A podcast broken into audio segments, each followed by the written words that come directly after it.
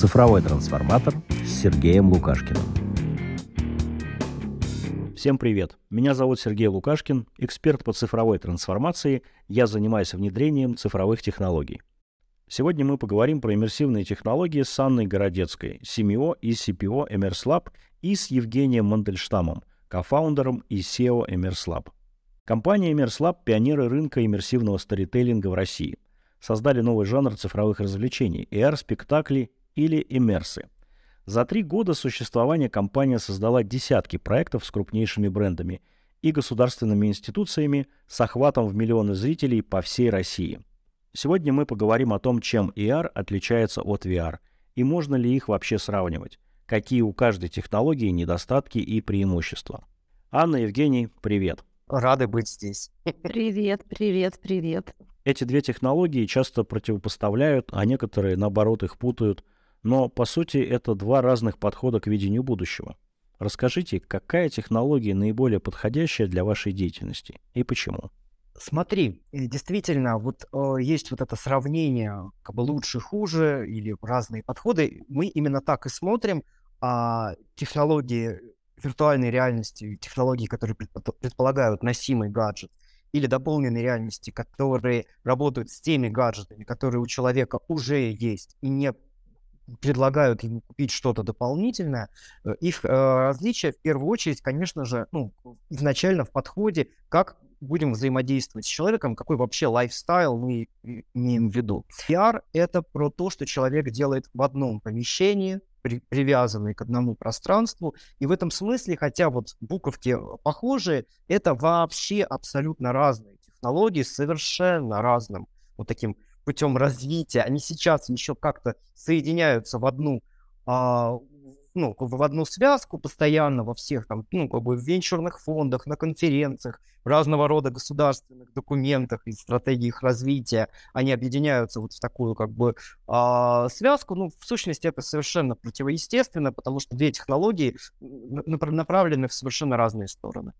А, конечно же, VR — это очень круто, для обучения. VR — это очень круто для гейминга. VR — это очень круто для всего, где ты находишься в одном пространстве, один, сам, и развиваешься в нем. Это очень круто для получения такого 360, очень, ну, очень глубокого иммерсивного опыта. А AR — это про то, как мы меняем способ взаимодействия с миром в целом.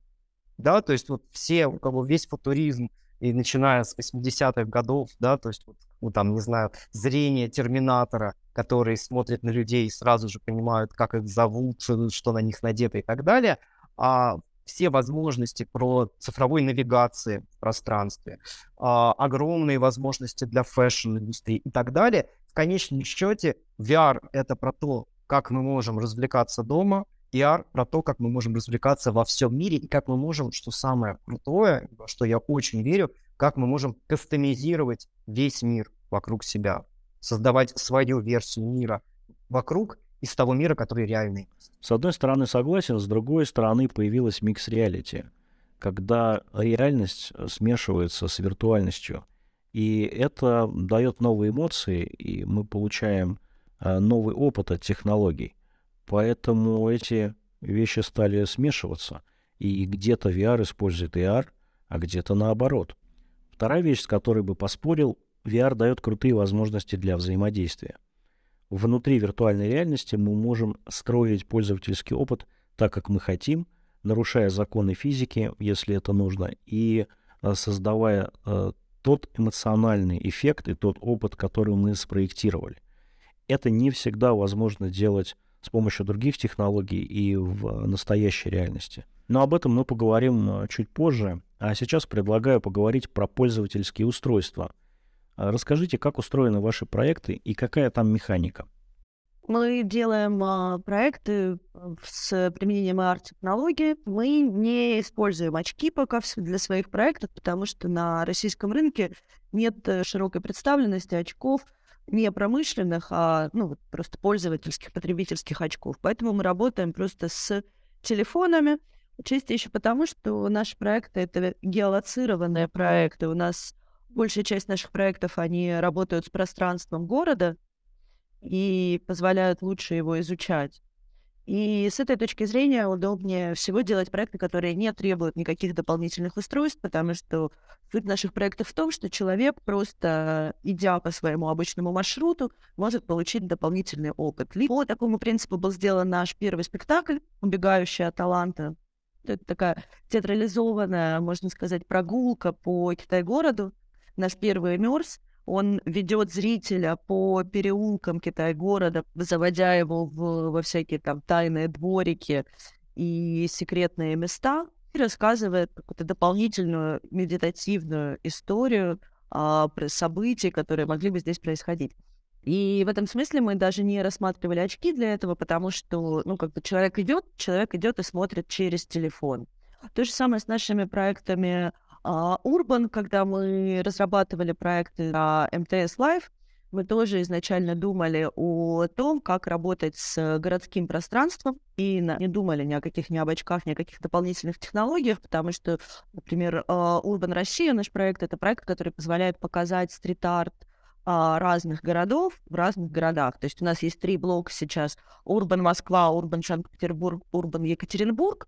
В каждом из этих спектакле мы рассказываем историю а, какой-то хип-хоп андеграунда города и историю стрит-арт а, андеграунда города, и эти истории можно посмотреть в каждом из городов. По такому же принципу работает а, наше виртуальное путешествие в Arts Design, в котором мы показываем историю создания а, картины «Красные виноградники» в Арле, и один из блоков этого experience 'а AR Experience, это блог про сам город Арль. Проект, в котором мы рассказываем историю создания картины, она создавалась uh, Ван Гогом в момент его глубокого впечатления от города, и вот нам показалось, что рассказать историю картины, которая начинается с того, как человек был вдохновлен городом и вот и в рамках этой ажитации создал полотно, нужно тоже рассказывать, начинать рассказывать с погружения в город. Так строятся наши проекты, и здесь, конечно, как бы никакие и очки, и дополнительные устройства кажутся нам избыточными, потому что, ну, как бы у Ван Гога не было очков, он смотрел на Арль прямыми глазами, и вот это впечатление мы и стараемся передать немножко с другой стороны ответить на этот же вопрос. Когда мы только разрабатывали тот жанр, который сейчас мы называем иммерсом, ну, как бы был такой базовый заход, что есть искусство, театральное искусство, там, современное искусство, музейное, галерейное, а, которое очень классное, очень круто вовлекает людей, оно, у него очень жесткое ограничение охватом, да, то есть, ну, как бы вот есть очень ограниченное количество людей, которые увидят спектакли вот московских театров или посетят, например, э, музей э, Пушкина в Москве, да, и музей Пушкина, может быть, кажется, что много, да, ну, сравнительно, но все еще это ну, что-то доступное, например, только в Москве. И поэтому базовая идея, такой базовый заход, который у нас был, это перенести э, очень высококачественный культурный контент. А что значит высококачественный? Это значит очень иммерсивный, очень засасывающий в себя и дающий очень сильные эмоции на выходе. Да, то есть вот такой контент взять, дать возможность его дистрибутировать на миллионные аудитории, ну, хотя бы по всей стране. В идеале, на самом деле, по всему миру. И вот из этой базовой такой как бы коммерческой, да, такой стартаперской идеи дальше выросло совершенно четкое понимание, что мы должны работать только с устройствами, которые есть у всех людей, ну, то есть со смартфонами. И вот, собственно, те проекты, о которых сейчас рассказывала Аня, это прям идеальное воплощение вот как бы э, э, этой задумки, да, что мы, вот мы взяли контент-мейкеров из Москвы, из Санкт-Петербурга, из Екатеринбурга, создали спектакль, который весь происходит грубо говоря, пользователя в телефоне и вокруг него. И теперь этот спектакль можно посмотреть не только, не знаю, в Гоголь-центре в Москве, да, его буквально можно посмотреть везде в России. Вот эта фишка, что зрители набережных Челнов посмотрят спектакль дополненной реальности, жители Хабаровска увидят спектакль про Екатеринбургский стрит-арт, вот это круто. Вот это то, что мы дико любим. То, что искусство может быть доступно, может стать частью жизни всех вообще людей. Это дает совершенно новые возможности и для искусства, и для технологий, которые мы используем. Насколько я понял, смартфон — главный инструмент у Мерслаб. И очки здесь не подходят, потому что, во-первых, они стоят дорого, до тысячи долларов, а, более-менее нормальные очки, и они есть не у каждого. Но, как я понял, у вас есть игровая механика. Я видел интересный кейс, когда делали ER-приложение для собирания токенов, монеток, которые давали скидку на товар. И эти монетки, они были разбросаны как э, крошки, по которым клиент должен был дойти до магазина. Получается, что в этом кейсе есть и геопривязка, и игровая механика. Ты должен набрать монетки, чтобы получить хорошую скидку. Есть целевое действие в конце, когда ты доходишь до магазина и, собственно, можешь воспользоваться этой скидкой. Отсюда вопрос. Нужно же поставить приложение. Вы работаете с установленным приложением? Да, там можно сказать, как бы есть три модели просто у нас. А, часть наших проектов сделана через приложение, часть через VPR, а, прила... а проекты, которые мы, например, делали для МТС Live, они предполагают, что у пользователя есть приложение МТС Live, и там немножко другая механика. Там механика использования, ну, как бы повышения времени присутствия пользователя существующего приложения. Это МТС Live, это крупное, большое контентное приложение от МТС, в котором есть много информационных возможностей, и там, потребительских возможностей, и контентных возможностей у пользователя.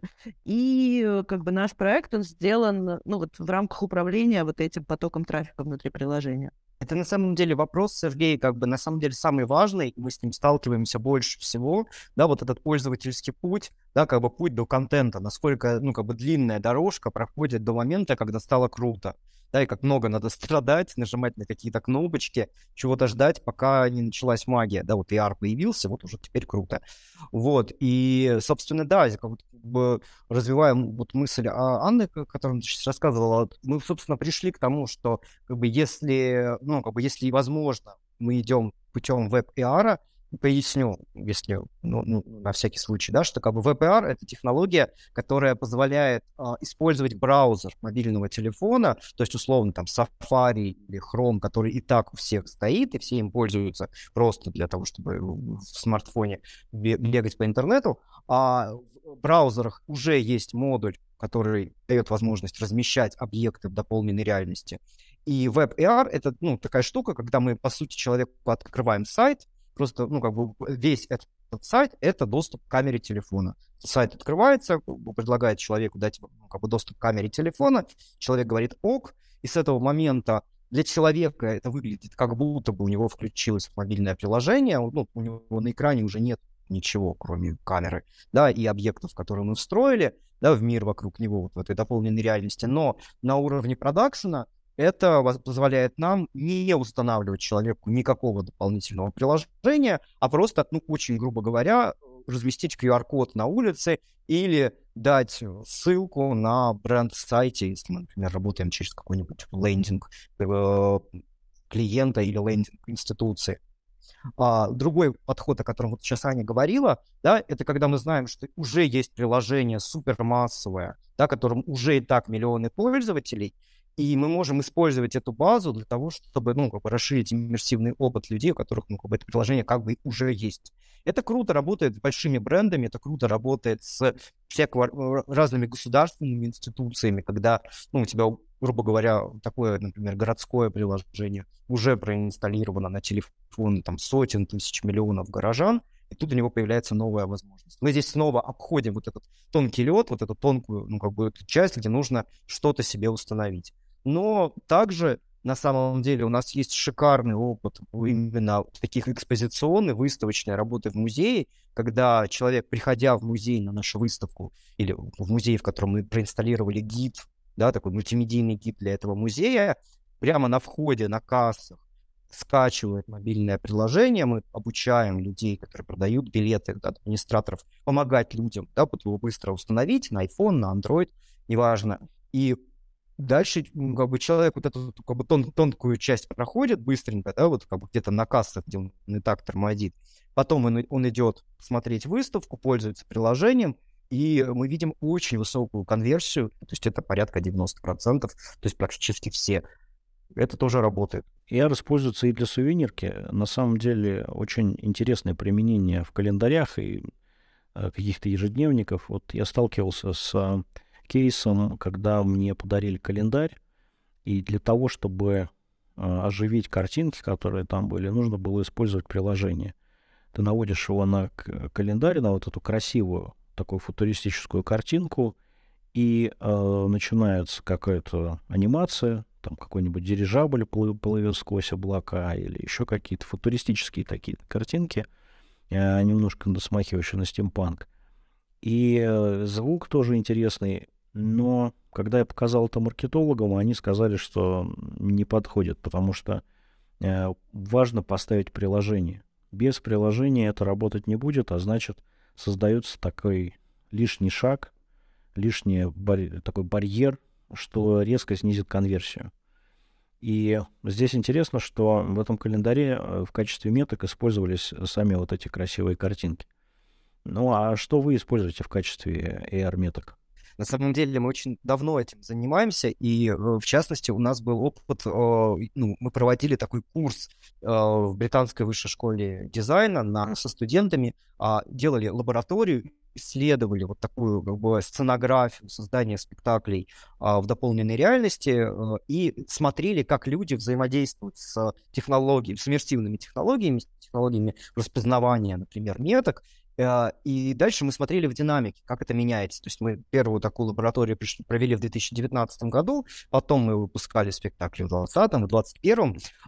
И to make long story short, а еще в 2019 году действительно люди, а, единственный вот такой сигнал, который большинство зрителей считывало, что нужно на это навести камеру и что-то считать, это был действительно только QR-код. То есть когда мы говорили людям, что смотрите, вообще-то ваша камера может распознать вообще любое 2D изображение, вы можете ну, наведите туда, наведите сюда. А в 2019 это не работало. Дальше нам, конечно, невероятную услугу а, оказал Инстаграм, который тоже как бы абсолютно видоизменил рынок, втащил в рынок эту технологию распознавания. Там было очень много масок популярных на распознавание. У людей, главное, появилась вот эта базовая привычка, что ну, можно распознать свое лицо, да, то есть камера вообще умеет в мире много чего находить. С этого момента мы пришли, ну, как бы к ситуации сейчас, когда мы используем в качестве меток преимущество не QR-коды, потому что это уже не круто.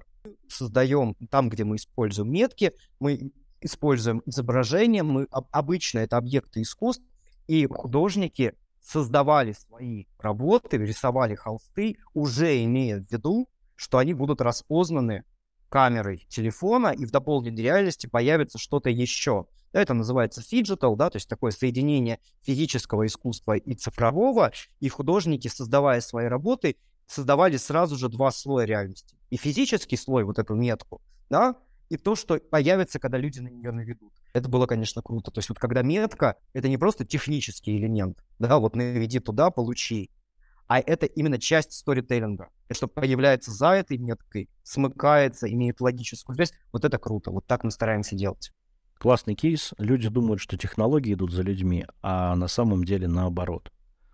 А в свое время я прорабатывал возможность оплаты через QR-коды. Это было лет, может быть, 6 назад.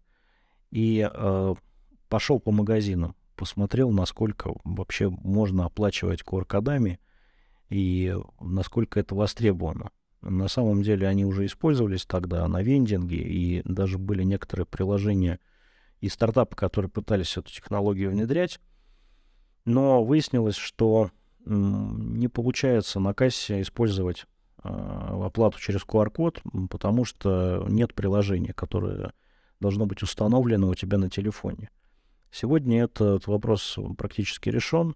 Айфоны сразу умеют сканировать QR-коды. Э, многие телефоны э, на андроиде тоже это умеют. И это все благодаря Китаю, который в свое время внедрил QR-коды для того, чтобы оплачивать э, покупки.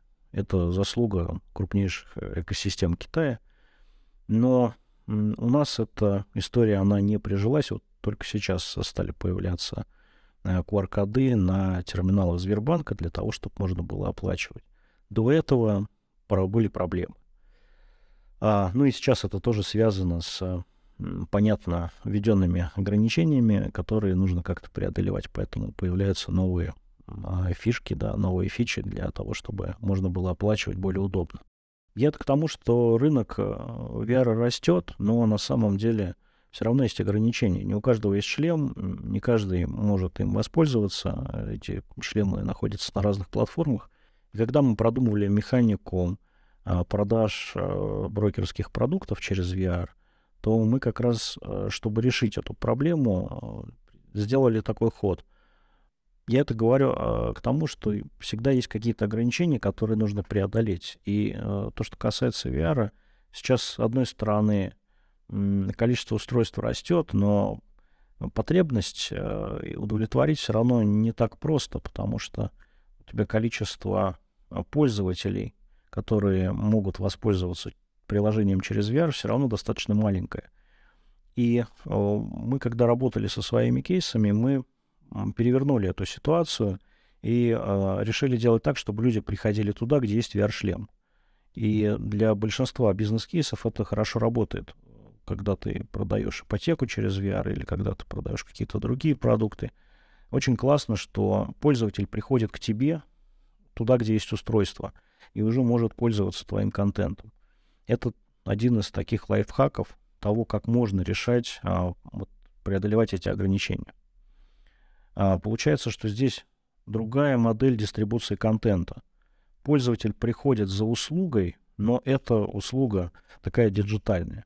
Вот э, у нас один из кейсов, это мы продавали э, инвестиционные продукты, брокерское обслуживание, и для того, чтобы занять клиента в момент, когда он ждет, пока ему там распечатают документы и так далее, предлагалось надеть шлем.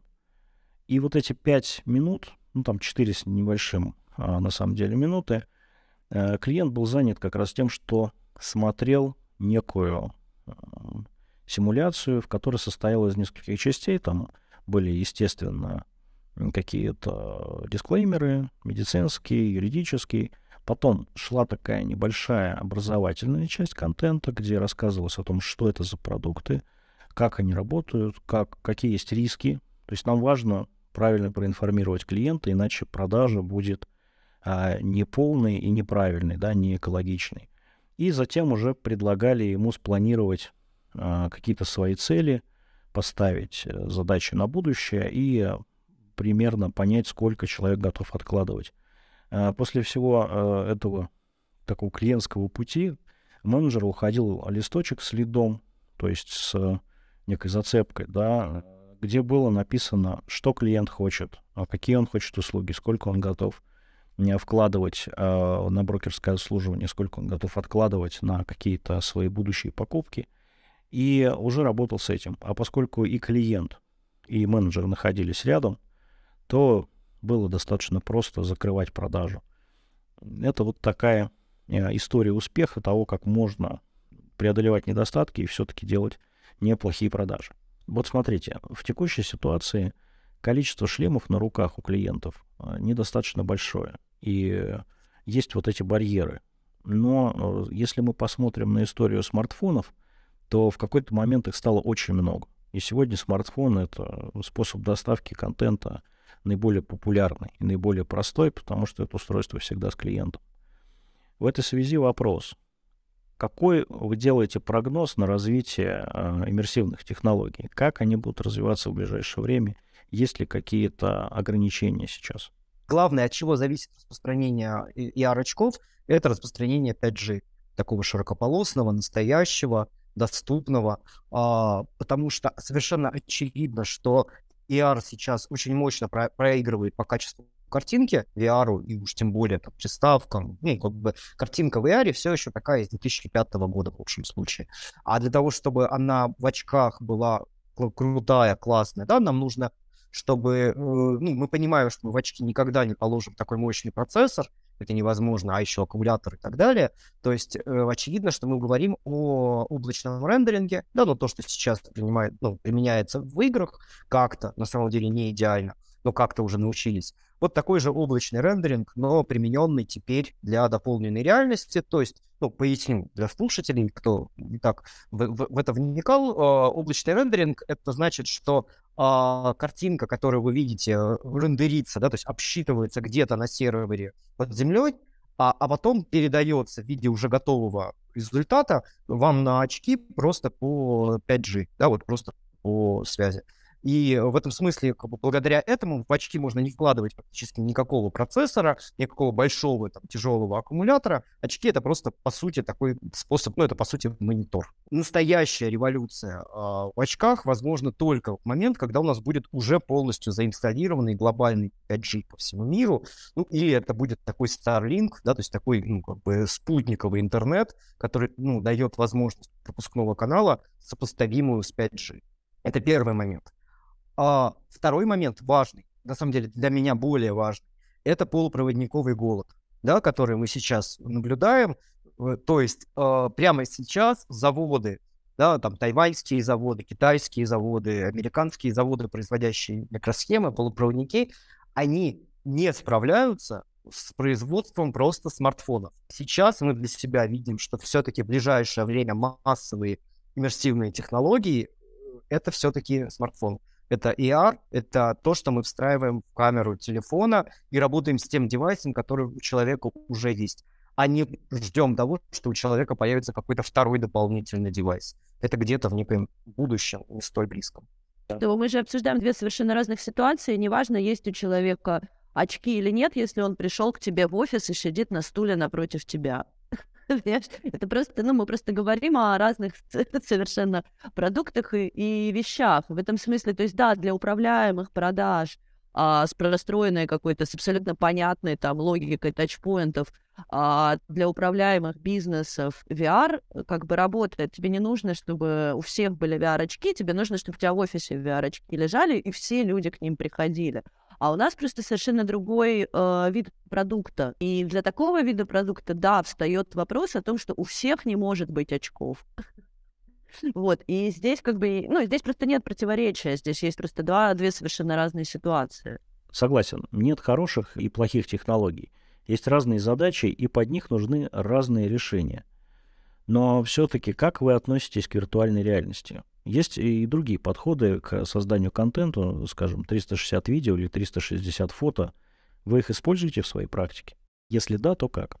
Мы решили, ну, как бы найти промежуточную, на самом деле, такую, как бы, синкретическую территорию, когда мы создаем сейчас сторителлинг, то есть вот, историю, спектакль, нарратив, да, вот какой-то аудио, рассказ, который идет, который происходит для зрителя внутри помещений, пространств, а, которые мы ну, которые являются, вот как ты сказал, 360 панорамами, да, то есть такими как бы 360 а, как бы оцифровкой пространства. Это очень круто, это очень интересный заход, который ну, мы сейчас с Саней расскажем. А, здесь история такая, что действительно есть ну, как бы, а, огромное количество пространств, в которые очень интересно попасть. Да, вот, например, а, особняки, в которых находятся прямо сейчас посольства разных государств. Да, они все модернистские, все дико красивые, а, очень интересно, и никто их никогда, кроме работников посольства, не увидит. Зайти в них классно, интересно, есть панорамные съемки. И эту панораму 360 мы можем превратить в сцену в дополненной реальности. И не просто, то есть просто посмотреть панораму, покрутить телефоном туда-сюда, это так себе история. Ну, то есть это активно используется, например, там в, в риэлторами, это активно используется, ну, понятно, там, любой сайт, сайт любого э, застройщика заходишь, вот 3D-туры.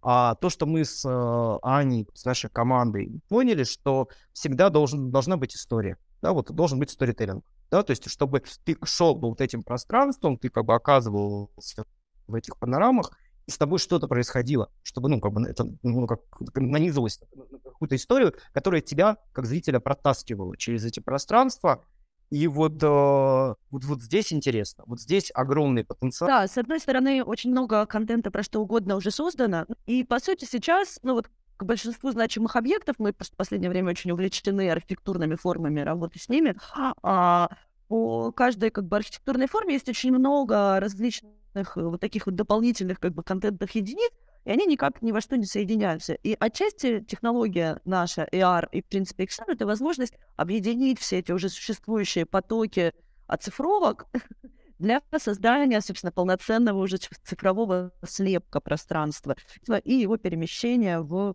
как бы, ну вот в нашем случае VR, потому что, ну вот откатимся, почему мы используем AR, мы уже говорили, да, AR, и не VR. Вот да, и здесь на самом деле, ну вот я вот такой пример просто приведу. А, смотрите, все последние 20 лет все музеи мира выкладывают на сайты, ну, и цифровки своих картин, ну, вот объектов из своего собрания.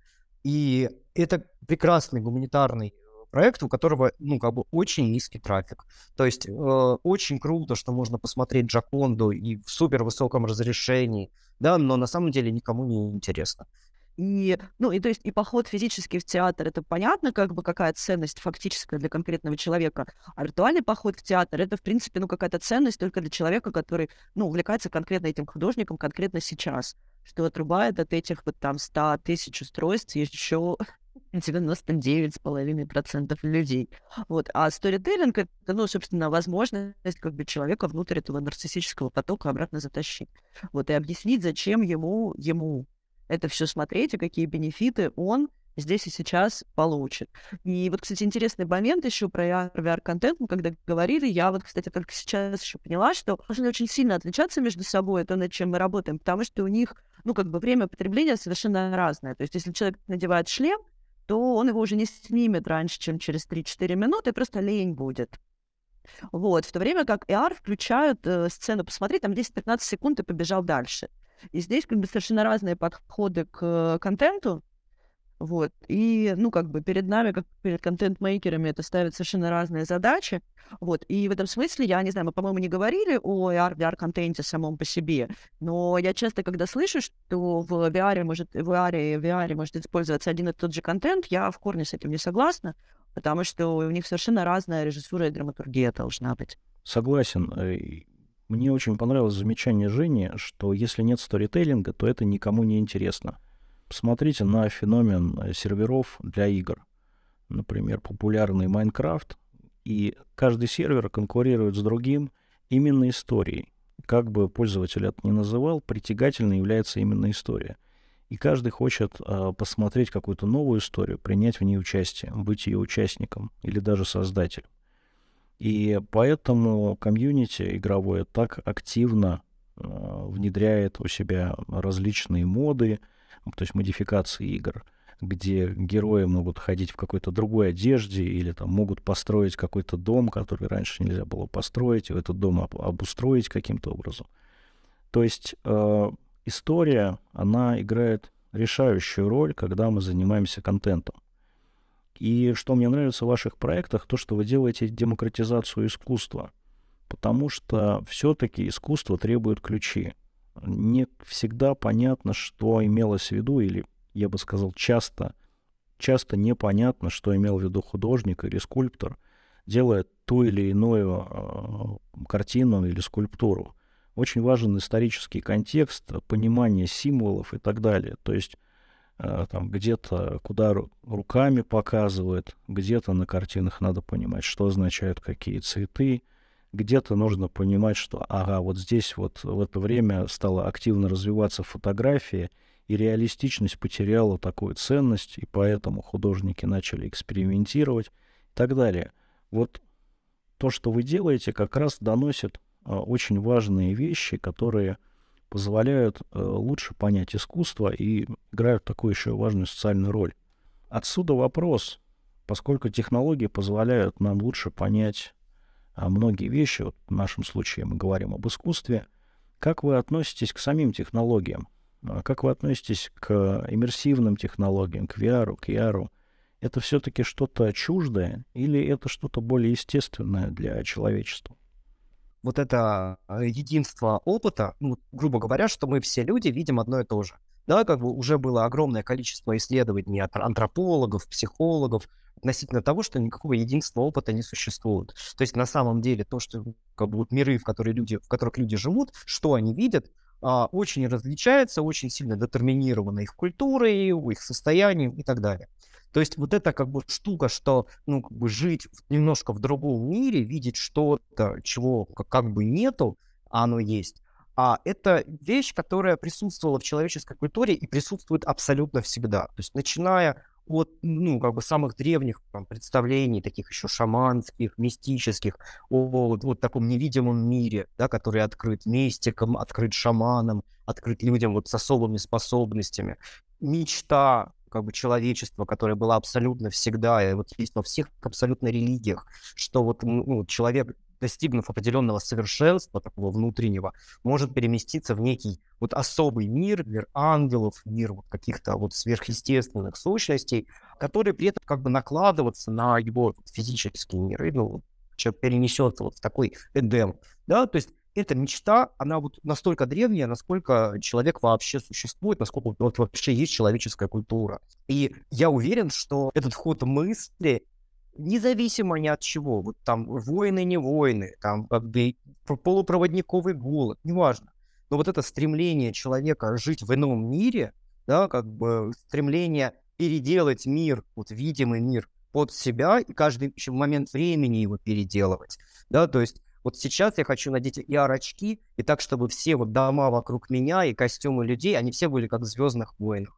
А потом я хочу, чтобы нет, чтобы они были, ну вот как будто бы это средневековая Франция. Вот эта мечта, ее мы создаем, она супер естественна. И это, наоборот, я здесь никакого техницизма не вижу, это прямо вот, вот, вот как мечтали мистики всю жизнь, вот так и делаем. Люди придумывают миры, а потом думают, как им теперь как бы из своих совершенно разных миров жить на одной как бы земле и территории вот, повседневных практик. Мне нравятся ваши размышления. Я от себя добавлю, что человек уже давно усиливает свои и когнитивные, и просто физические способности через какие-то внешние функции и инструменты. Например, лопата и кирка позволяют нам копать я что-то не видел людей, которые бы протестовали против лопат. Давайте копать руками. А еще лучше позвать экскаватор, и он выкопает еще быстрее, еще лучше и еще глубже. То есть мы давно пользуемся технологиями, и они нам помогают, и мы не считаем их чем-то совсем неестественным. Да, это не есть продолжение нас самих э, впрямую, но, тем не менее, эти технологии есть продолжение наших желаний и наших потребностей. Да, они решают те задачи, которые нам нужны. И в этом смысле, когда мы говорим про иммерсивные форматы, то это то, а, что развивает наши когнитивные способности. Это когда мы что-то нафантазировали, представили и можем это показать. То есть фактически мы воплощаем мечты и фантазии в реальности, можем их транслировать другим людям и вместе их переживать. А это скорее естественный процесс, чем неестественный. И, наверное, вопрос ключевой в том, что поколение не успевают подстроиться, не успевает воспринять вот эти новые технологии, и поэтому возникает такое отторжение, такой консерватизм, который тоже на самом деле здоровый. Но со временем эти технологии становятся частью нашего общества, частью нашего быта, и они воспринимаются как нечто само собой разумеющееся. И иммерсивные технологии ждет такая же судьба. Ну что ж, подведем итог нашего выпуска. Мы сегодня обсудили разницу между AR и VR, обсудили, какие устройства используются в этих технологиях, важность сторителлинга и пользовательского пути, разные технологические аспекты про метки, а также коснулись будущего и того, как технологии усиливают наши способности.